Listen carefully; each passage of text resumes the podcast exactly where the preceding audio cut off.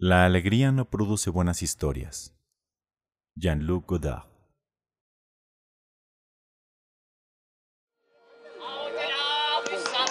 Pásale, pásale, pásale por los últimos estrenos. Pásale, ¿qué, qué, qué andaba buscando, güerito? ¿Qué andaba buscando? Tenemos el Blu-ray clon original, pásale. Solo lo van a encontrar aquí en el centro, aquí en el Chopo y afuera de la Cineteca. Pásale, tenemos el mejor cine de arte.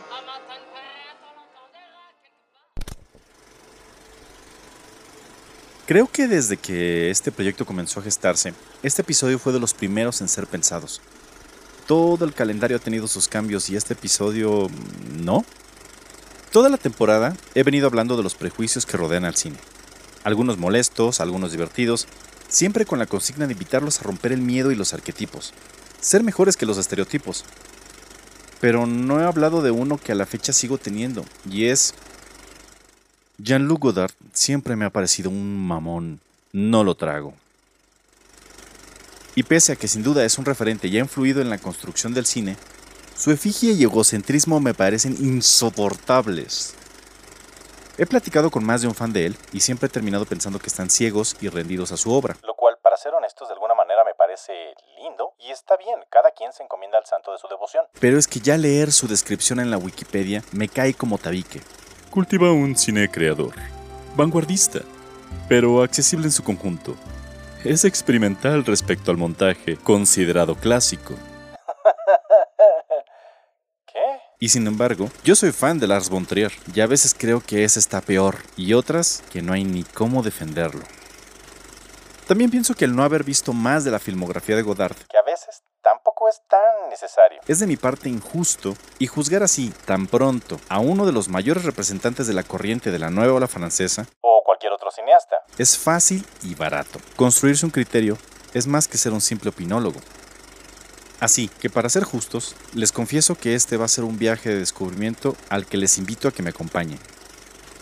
Jean-Luc Godard, 1930. de padre francés y madre suiza, es un director que nació años antes de la Segunda Guerra Mundial, lo suficiente como para ser un adolescente cuando el conflicto inició y culminó. Allá, por 1950, paralelamente a su trabajo como albañil a los 20 años, ya había colaborado, aunque sin crédito oficial como productor, actor y guionista en dos cortometrajes, Le Quadrille y Le Château de Verre, y cinco años después como director y guionista de su primer proyecto, Une femme coquette. Pero es con la ya mencionada publicación episodio, de cinéma. en 1951, cuando Godard obtiene el reconocimiento en el medio como crítico de cine, y entonces se aventura a realizar su primer largometraje en 1959, A bout de souffle, O Sin Aliento para los que somos Región 4. una historia originalmente pensada por François Truffaut, Otro de los redactores de la revista francesa. y que hablar de un guion es lejano, pues no existe. Solo se bocetaron ideas generales para la filmación, y aún así después se ignoraron para dejar que la imaginación fluyera durante la filmación. Mientras tanto, como consecuencia de la Segunda Guerra Mundial, apareció la corriente del neorrealismo italiano que, si bien buscaba narrar las emociones de una Europa, bueno, Italia devastada por la guerra, Roma, Ciudad Abierta es una cinta muy recomendable. fue una corriente por demás cruda y lacrimógena. Los directores se afanaron en mostrar una sociedad más real y humana, alejándose de las narraciones históricas, mismas que el cine había adoptado al ser un medio más asentado.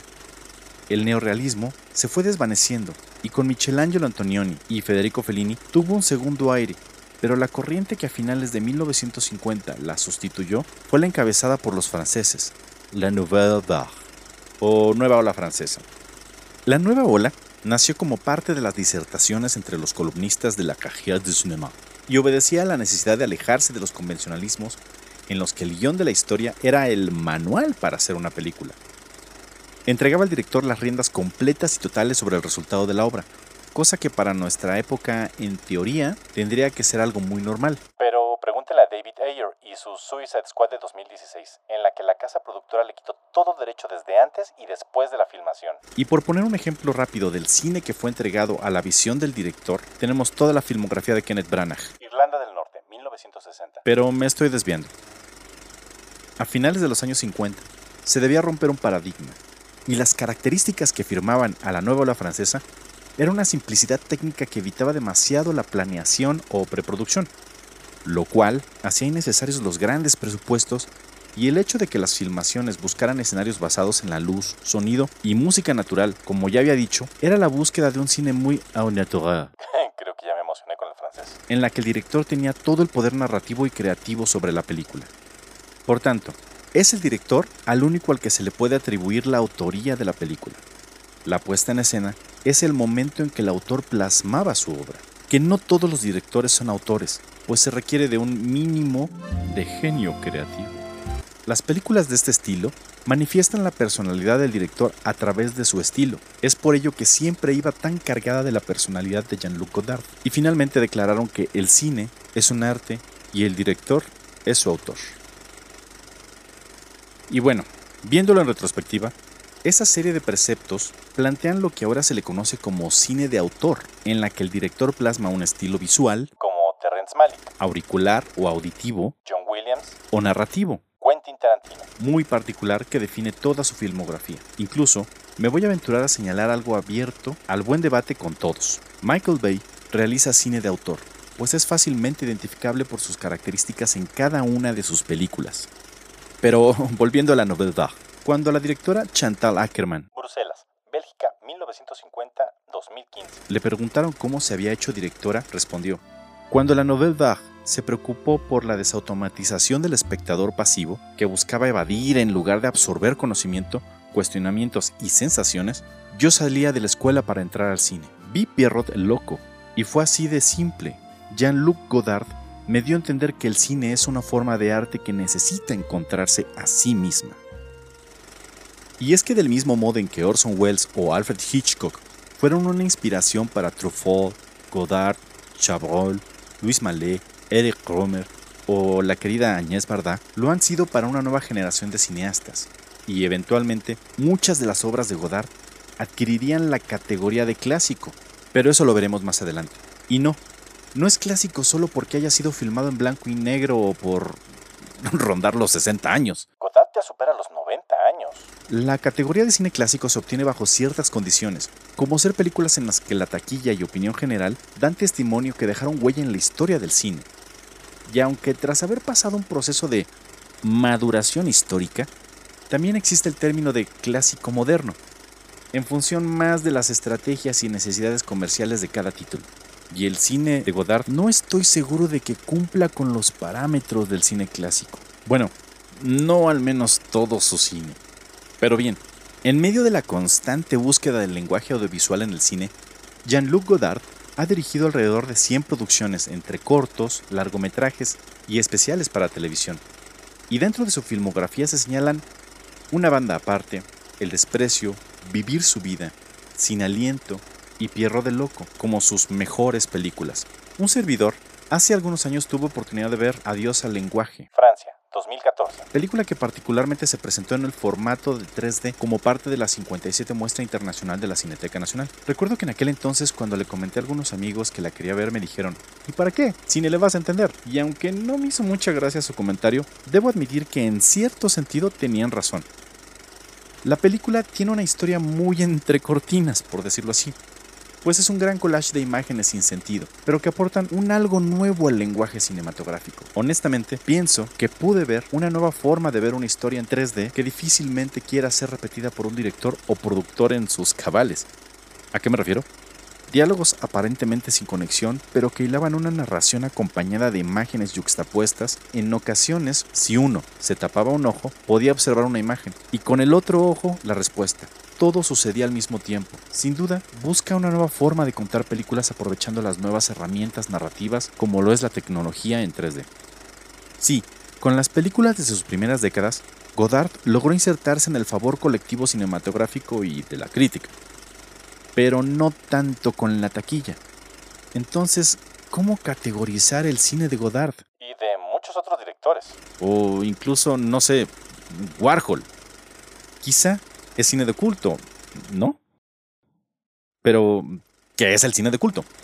El cine de culto nace esencialmente del amor y pasión por parte de un público entusiasta. El cine de culto es un título que, en el más romántico de los sentidos, se ganan al haber trascendido una mala taquilla, pero una buena aceptación por ciertos nichos del público. El cine de culto solo se lo recomiendas a un amigo que sabes que podría gustarle tal o cual película. Incluso no siempre es una gran obra. Y un ejemplo muy claro es aquella película The Room. Tommy Wiseau, 2003. What a story, Mark. Considerada una de las peores películas de la historia. Que de tan mala es, divertida, pero de culto. Otro ejemplo, Scott Pilgrim vs. The World, Edgar Wright, 2010. que su realización costó 60 millones de dólares y recabó poco menos de 48, pero el tiempo le ha dado un mejor reconocimiento. Quizá está de sobra, pero el cine de culto no es lo mismo que cine culto, pues eso va más ligado a la cualidad cultural del producto audiovisual. Pero creo que esa idea ya la habíamos desterrado de aquí, ¿no? Uya, uya. Todo aporta a la cultura. Vean Star Wars. Sin meternos en controversias, la primera trilogía estrenada. Es cine de autor clásico y de culto, y aquí no existe alta o baja cultura. El cine de Jean-Luc Godard sin duda es cine de culto y cine de autor. Godard, al ser un representante de la nueva ola francesa que marcó una etapa en la historia del cine, merece de menos el beneficio de la duda por mi parte y quizá del de todos. Sin embargo, la efigie que rodea todo el cine de Godard deja de entusiasmarme. Los que menosprecian a quien no le entiende, o los que se quieren sentir mejores cinéfilos, me son insoportables. Por tanto, mi rechazo no es ni ha sido contra Godard, sino contra la pose y la imagen de yo tengo mejor gusto que tú, que francamente lo único que logran es alejar a más gente. ¿Para qué? ¿Para hacerlo más exclusivo? No debiéramos de olvidar que si alguien más se acerca y le gusta, es alguien más en nuestra propia comunidad. Tratarle con desprecio por no saber es quizá una oportunidad de preguntarle si le gustaría aprender. Y si no acepta, pues entonces ahí tienen más exclusividad. Como cuando le recomiendas a tu mejor amigo una película de culto que merece darse la oportunidad de ver. C'est du cinéma d'art.